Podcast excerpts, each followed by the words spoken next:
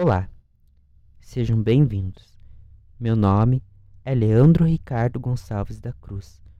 Sou estudante do curso de Letras, Licenciatura, na modalidade EAD pela Uninter. Meu RU é 174133-2. Meu polo de apoio presencial é a PAP Campo Largo. Este podcast é referente ao portfólio do módulo C, fase 2 dos cursos da área de linguagens e sociedade. O tema é Vamos conhecê-las, personagens femininas do cotidiano. Neste primeiro episódio, falarei sobre ela, que nasceu com um dom, o da cura e uma missão, ajudar ao próximo. Para isso, sacrifica sua própria vida e o faz com devoção a algo cada vez mais raro em nossa sociedade.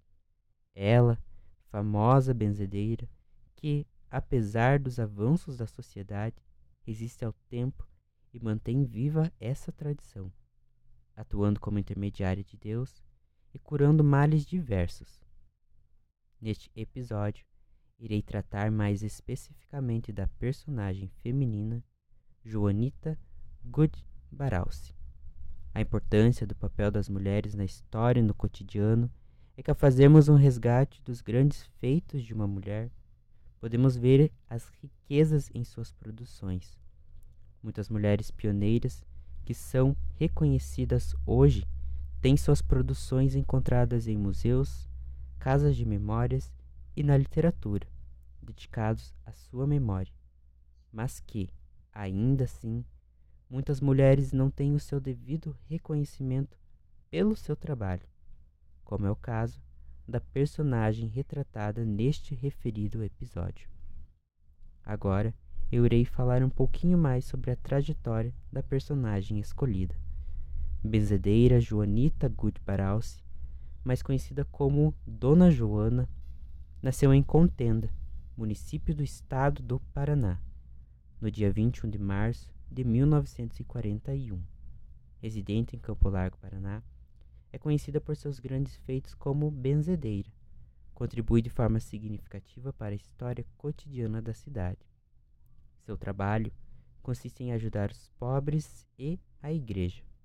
Costuma atender todos os dias de 30 a 70 pessoas, realizando o benzimento de crianças e adultos. Há mais de 30 anos, faz seu tradicional benzimento na Sexta-feira Santa. Ao fazer pesquisas, Infelizmente, constatei que não existem espaços dedicados a esta mulher na região.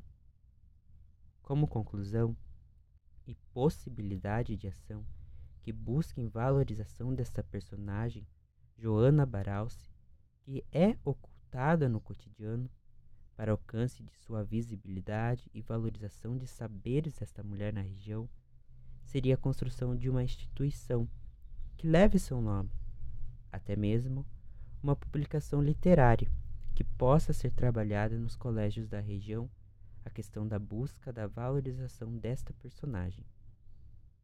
Finalizo este podcast e espero que esta história possa te fazer pensar e ir em busca de conhecer mulheres que fazem história na sua região e pensarmos em uma evolução ao atribuirmos nossa visão em relação à valorização dos feitos, conhecimentos e ensinamentos de uma mulher. Obrigado por ouvir e até mais.